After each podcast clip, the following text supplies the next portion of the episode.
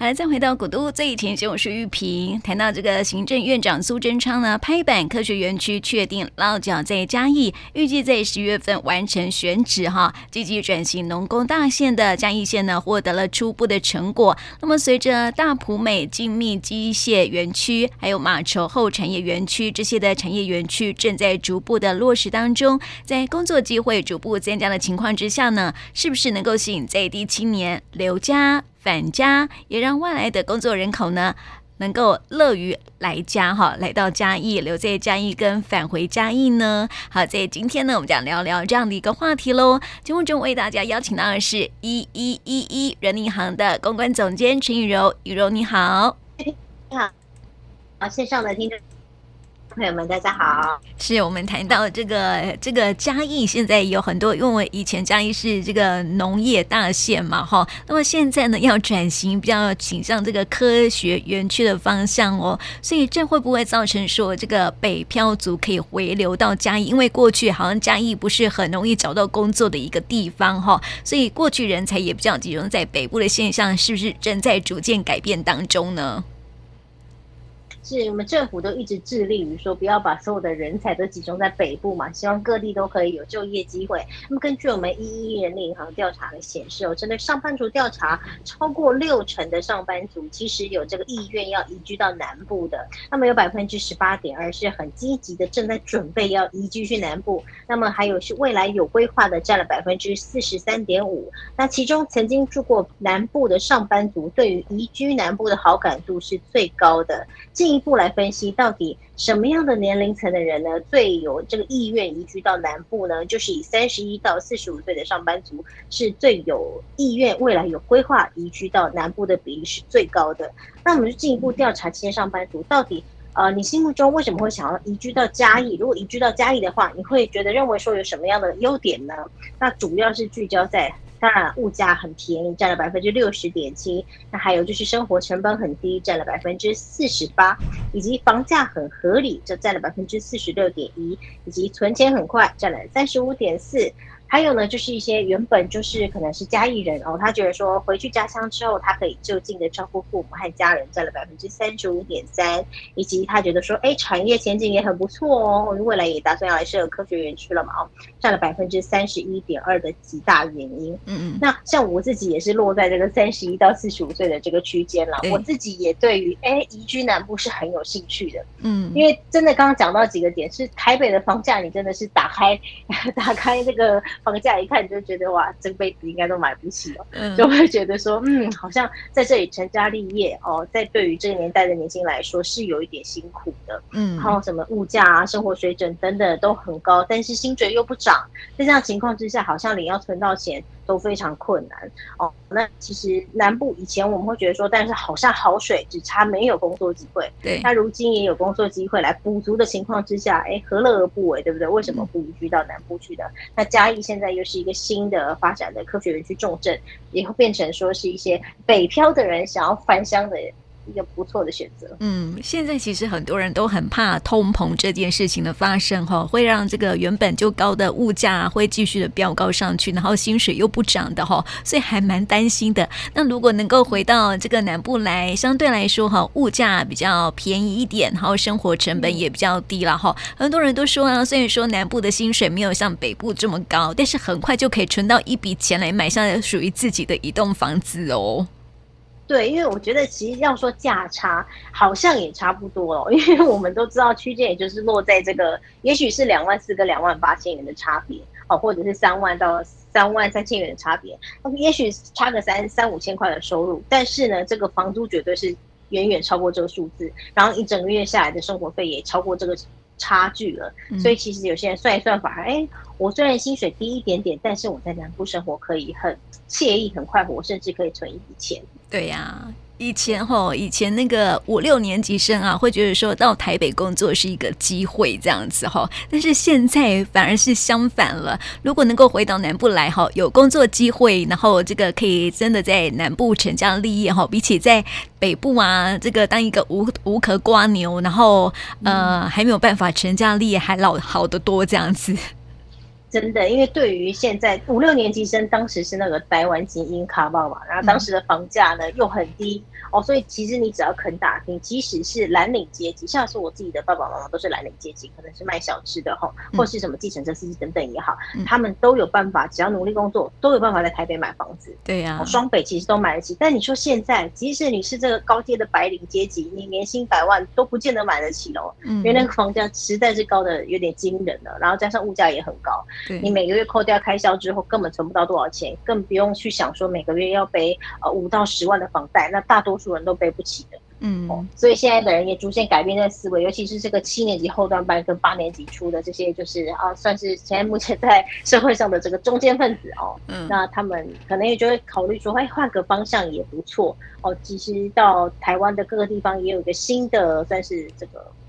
蓝海嘛，可以去拓展。对。没错啊，你看哦，我以前哦，这个十几二十年前啊，在这个。住在泸州的时候，那时候泸州还是一个呃新开发的地方嘛，哈。然后那时候这个房价还不是说很贵，所以很多人都开始呢呃住到那个郊，算是北的台北市郊区来了哈。那个泸州那个地方，嗯、可是你现在再回去泸州一看啊，发现哇，那边豪宅也挺多的哈。对，而且那边的豪宅有些都卖到四十多万。对呀、啊，比较新的豪宅，对，非常夸张。真的，以前我我住的。地方就这种阿姨家，一望去就是那个山，有没有？可能是巴黎的山，然后还可以看到那个山上啊的这个呃灯光点点这样。然后现在完全被豪宅给挡住了，完全没有那个视野了，你知道吗？就发现说那个地方啊发展的真的是非常非常快哦，所以房价也是一路的飙涨，而且房子是越盖越漂亮哦。所以你看，如果说现在年轻人哈，你怎么有能力去买得起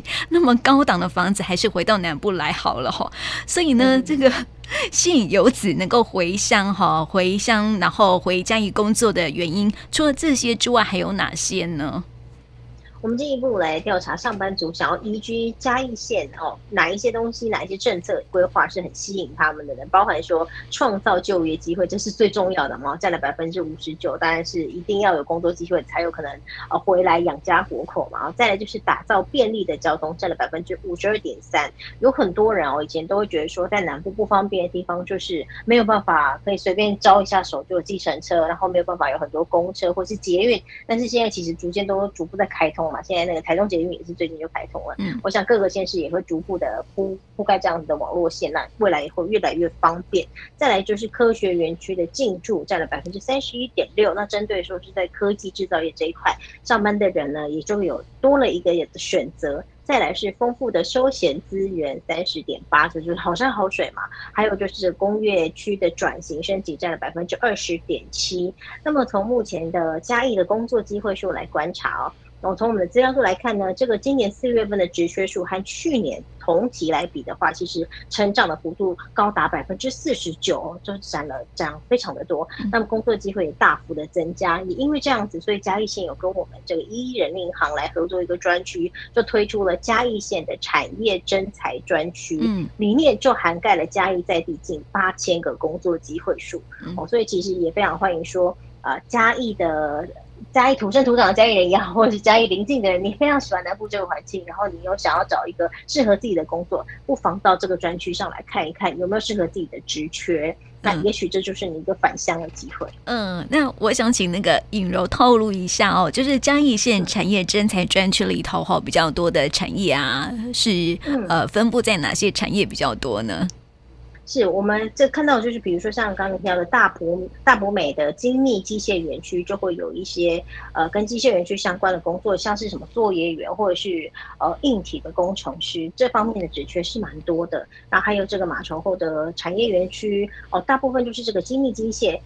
智慧制造还有绿能等等的产业为主哦，这些产业其实都有蛮多的呃职缺。那像是像是一个比如说精密工厂好了，它也不是只有像是工程师的职缺，或者是技师的职缺，或作业员的职缺，这是最基本它最多的职缺。那假设说你想要做行政类的，这个像这样子的工厂呢，也一定会有所谓的会计啊，或出纳也好，或采购也好。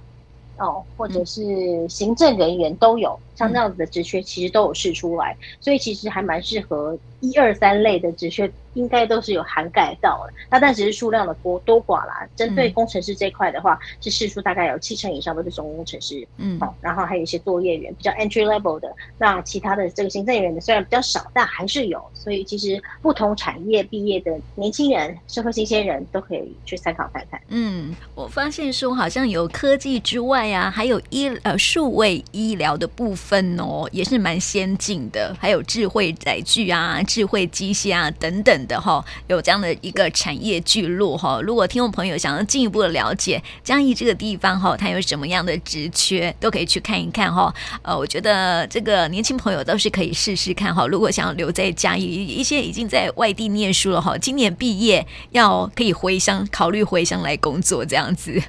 嗯。真的，因为其实像我们刚刚提到这个马稠或产业园区，它落脚的地点其实也是非常方便，就距离嘉义高铁站只要十分钟的车程。嗯，哦，其实好像跟这个通台北通勤的时间已经差不多了。嗯，所以其实它是兼具了就业机会跟交通运输这两个优势。哦，也可以让大家不用担心说哦，我是不是上个班要花一两个小时？其实不会，都会设置在一个相对交通很方便的地方。然后都会有像这种整个产业园区或科学园区的进驻，那其实大家可以去考虑。那这样，因为其实通常会有园区进驻的话，它的生活机能就会很完善，因为周边就会跟着有一些商家的林立等等的。对。那租房的需求啊，房子的需求或者是这个呃商圈的需求，通常都会伴随着这个园区的发展一起来蓬勃发展起来。嗯。所以通常生活技能都不会太差，就像在呃新竹一样，他也许在离开园区那边可能没什么发展，但是邻区周边园区周边一定是。发展的机能很完善的嘛，嗯，对，对，所以说大家真的是可以考虑进驻像这样子的一个产业园区里面来工作。嗯，像台南也是啊，南科园区这个在园区里面当然是没什么了哈。但是这个园区的周围啊，嗯、你看现在慢慢的开始有豪宅出现，然后有完整的，还有完整的教育资源，有没有哈？然后还有开始有一些的这个什么呃运运动中心也在那边成立啦，还有一些休闲娱乐的项目哈也在周边来成立哈，就是要服务这些呃在南科工作的呃这个上班族的朋友们这样子。对，因为总不能说，哎，你来工作，但是我不顾虑到说你怎么通勤，你怎么生活，你怎么成家立业嘛。嗯。所以这通常都是呃政府有心想要发展这样的产业园区，一定会有相关的配套措施。加上说，假设是以这种科学园区啊，或是你刚刚讲的生生技医疗等等的，通常这类的人的收入都不错。所以我们其实也可以观察，像是那个。新竹科学园区竹科的哇，周边都是豪宅。嗯，对呀、啊。然后它的物价哦，餐厅的那个物价水平，甚至有些比台北还高。嗯，对，其实就是会因应着这个产业的不同而有所去更改后去发展，嗯、所以其实大家都不用去担心说，哎，是不是找工作之后生活不易？其实不会，一旦人流进去了，哦，这个建商那些等等的商家啊，哇，都是反应非常灵敏的，马上就进驻了。嗯，对啊，那不就像我们南科园区一样，讲南科园区谈的朋友们应该都会比较清楚了哈，就是周遭的那个的那个什么房价也在持续的这个高涨这样子哈，也是，哇 对对对对，所以也是这个因为这个南科园区哈众多的这个呃这个科技新贵这样子，他们、嗯、要在这边成家立业，所以呢就必须要有一个相关的配套措施，因为年轻人哈除了居住的问题之外，就业的问题之外，但还是要。给他们一些交通运输啦，还有一些的娱乐设施，还是得要有啦哈，才可以满足他们的生活的需求这样子啊。所以配套措施会慢慢做起来，因为产业哈，呃，跟其他的像服务产业啊，就加起来的话呢，其实会让当地就会开始这个经济就会活络起来，然后当地就会开始蓬勃发展，这样子后也是地方的好事啦。是没错，嗯，那我想问哦，就是上班族哈会认为说嘉义县有哪些的潜力产业呢？因因为一般过去我们都认为说嘉义就是务农的多啊，那对，就是种田，感觉好像印象都是还停留在那边。对呀、啊，对，农业，对呀、啊，跟跟过去台南一样哈。我大学同学那时候说第一次，因为是天龙国的人嘛，那一第一次来到台南的时候就说，哎。你们一下火车站，为什么都不是农田呐、我说，嗯，所以嘉义他是真的很久没有去台南，因为台南已经发展起来很久的时间了。对呀，然后我就说，哎，那那个就是嘉义呀，会不会也是跟我们之前一样，就是说，哎，一下火车站呢、啊，就发现全部都是农田。现在应该是不是这样了？哈，现在应该不是这样了，对。因为我们有去调查说，在上班族心目当中，认为说嘉义它未来最具潜力的产业是有哪一些哦？他说挥别在过去的农业，但是农业也是要兼顾啦，这个民以食为天很重要。对。那还有哪一些产业我们可以这样子一起兼顾发展的呢？就是绿能哦，占了百分之三十九点六，还有就是智慧照护跟生计医疗的部分占了百分之三十六，还有就是工业转型占百分之三十一点三，以及精致的农渔业占了百分之二十九点八，还有就是观光旅游占了百分之二十八点九。这些呢是算是大家比较期待嘉义可以转型的地方。像是我们刚刚提到这个农业嘛，对不对？其实他们就稍稍转型嘛，成为这个精致的农渔业，嗯，也是大家很看好的，就是需要一些包装啊。不，现在很多商品都会有，比如说什么有机啊，或是小农啊，对，就是会转一个方向去包装这些呃原本就素质很好的商品，但是其实经过包装一下，也许就可以出口哦，或者是有不同的方向去做贩售，哦，也有更大的商机，就不会是。停留在原本，让我们觉得说好像就是只向往传统市场很辛苦这样子，这样相对来说就不会有年轻人想做了，嗯，就也会有这种没有人继承衣钵的问题。对，现在不是很流行青农吗？青农回乡吗？对对对对对，青农，对对对对，现在就是很鼓励，因为其实这个是最基本的东西嘛，对不对？嗯、我们平常在吃的东西，假设台湾的农业真的是完全没有下一代去。阶层的话，其实是一件非常可怕的事，跟那个少少子化差不多可怕了。我也这样觉得，对呀、啊。你看这个青农哦，还有我们看电视报道说，青农很多都是那个科技新贵，然后后来就是对对对 回家转，就是阶层衣钵之后呢，用科技的想法，然后带入到这个农业的生产里面，而且他们还会利用，因为是青农嘛，吼，年轻人创意很多，嗯、还会运用一些的方法，变成是文创的。产品这样子，对对对，对内的话，很多像你刚刚说的科工程师出身的，他会很精密去去去计算一下说什么生长或者它的什么什么东西可以让它的这个产量更提高。然后有些这个青农接手之后嘞，这个产能就提高了很多。然后呢，再经过他们这个文创的包装，甚至有些可以销往国外。我就觉得有些青农真的是。非常令人感动，就是放弃他这个科学园区的高薪，然后回到他的家乡去继承这个衣钵。那其实是需要有更多这样子的年轻人回去来承接农渔业这一块嘛，因为毕竟不能后继无人。对，所以还是对，还是很鼓励大家，希望可以就是。嗯，多多回去来发展我们台湾的在地文化，把它扶植起来，做一个转型。嗯，可是哦，那个嘉义呀，它不是全国老人比例很高的一个县市吗？这会不会也是 这个高龄化，也是我们这个社会要面对的一个问题哦？所以面对这个他们那边这个啊、呃、老龄人口那么的多哈、哦，这个产业就是怎么样去活化，或者是啊、呃、能够服务到更多的这个高龄人口，我觉得也是这个县应该要面临的一个问题的哦。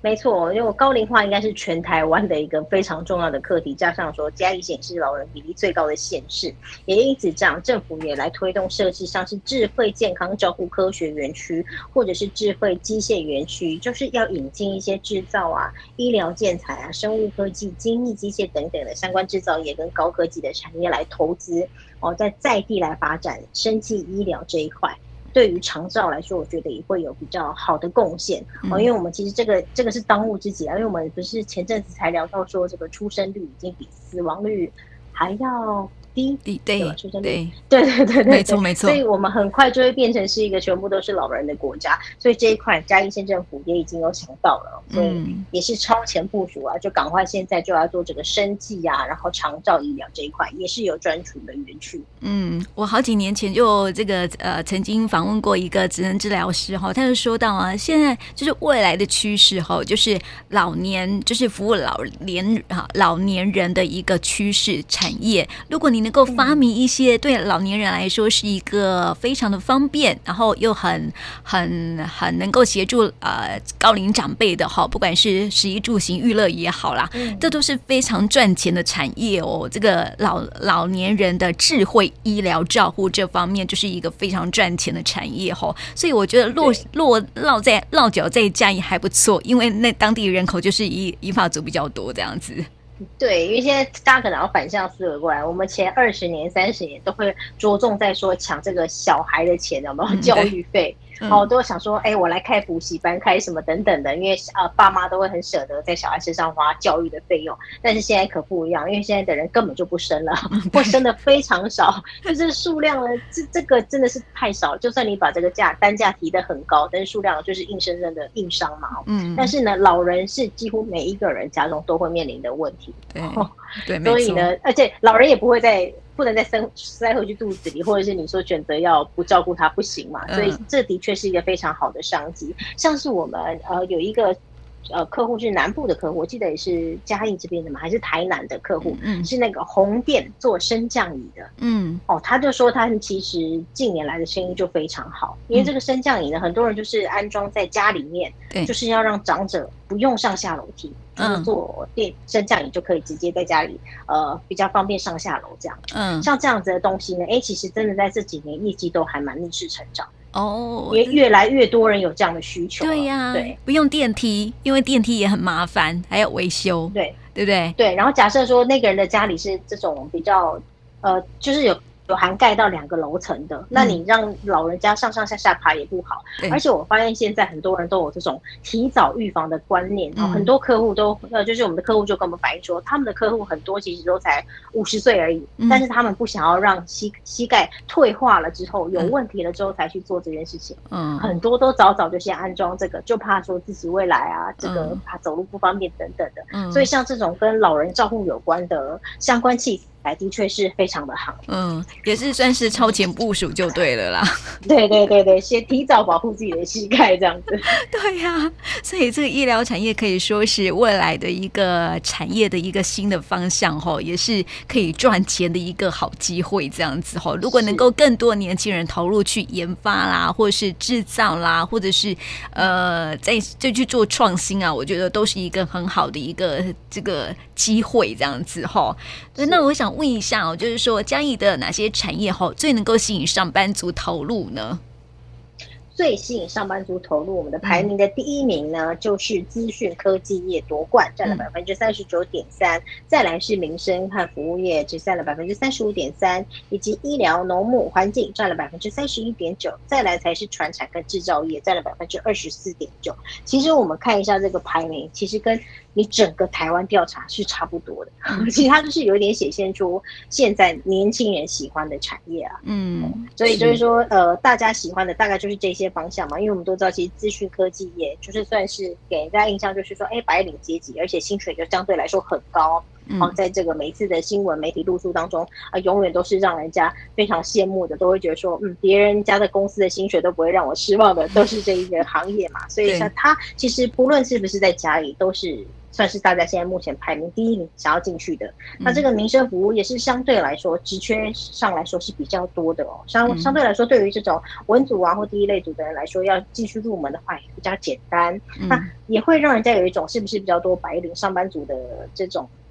刻印象、刻板印象。嗯，那。最后就是传产跟制造业，我觉得其实大家要去思考是传产跟制造业，像我们有非常多传产跟制造业的呃厂商，有跟我们反映说，其实薪水给的非常高了，嗯。哦，有些甚至是说呃新鲜人毕业他就给你六万元六十 K 的起薪哦，但是还是找不到人，哦，因为什么传产跟这个 传统产业永远都垫底，制造业永远都垫底，我觉得这是。嗯，各个县市政府应该去思考，说到底年轻人不喜欢的点在哪里，可以从哪里改善？嗯、对，要从哪边去激起可能是在学的学生就对于这个产业的兴趣，嗯、也许可以提早一步从产学合作这边就开始做，对，让他们了解说，其实现在传产有在转型了，嗯，才有可能提高这个传产的名次，不然它永远都是垫底，不管在哪一个县市的调查都是这样。对呀、啊，那这样都认为说传产就是做 o c 的吼，就是对对对，就是有这个刻板印象，或者很热啊。老师站在工厂里很吵啊，很热啊，这环境不好啊，这样子，对对对对，所以还是要转型啦。就是说，看政府怎么样去辅导他们做一些转型哈，让这个年轻人比较容易去接受它。否则，我们台湾还是以传统产业比较多诶，我觉得。对，其实选项非常多，而且职缺也非常多，嗯、但是都找不到人。对哈、啊，就缺工问题还是很严重了哈。所以这个如果能够积极转型的话哈，对我们的这个求职上班族来说哈，是一个很好的一个好消息了哈。不过我们今天谈到说要前进嘉义，对不对哈？乐活嘉义，嗯、这个嘉义呢是一个好山好水的地方啊哈，有很漂亮的这个呃地理环境哈。但是就是过去就是会让人家觉得说啊，好像这边没有什么样的工工作机会，不过呢，现在哈要积极转型，好啊，然后有设立一些呃机械园区啦，或是产业园区哈，也是希望能够让吸引一些年轻的朋友们可以回乡来，呃，这个投入在工作当中，然后回乡继续来奋斗哈，也创造当地的经济可以活络起来哈。所以今天就带大家一起来了解哈幸福宜居产业的升级喽。那么今天呢，也谢谢映柔来到我们节目当中，谢谢你。谢谢玉萍。